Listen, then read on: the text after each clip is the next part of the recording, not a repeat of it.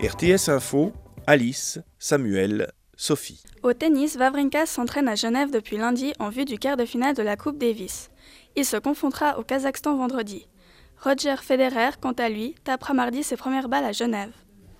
Un inédit de Michael Jackson.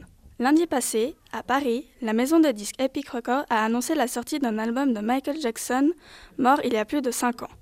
Ce disque sera composé de 8 chansons inédites. Il sera disponible le 12 mai en France. En Suisse, hier, à Berne, un train a été bloqué par un serpent. L'animal a été aperçu par des passagers du train à l'intérieur d'un wagon. Les 450 passagers ont été évacués et la police a capturé le serpent. Il n'y a eu aucun blessé. Un album de Michael Jackson sera mondialement en vente en mai cette année avec 8 chansons inédites. L'album sera distribué gratuitement à ses fans suite aux demandes de la famille Jackson. L'album s'appellera Escape. Bonne nouvelle pour les supporters de Gauthieron. Après deux défaites, l'équipe a repris le dessus en battant Cloton Flyers 7 à 1 hier soir. C'était lors du troisième acte des demi-finales des playoffs. Dorénavant, Gauthieron n'est plus qu'à un point d'égaliser avec Cloton. Mais il semblerait que les attaquants de Gauthieron se soient dopés avant le match.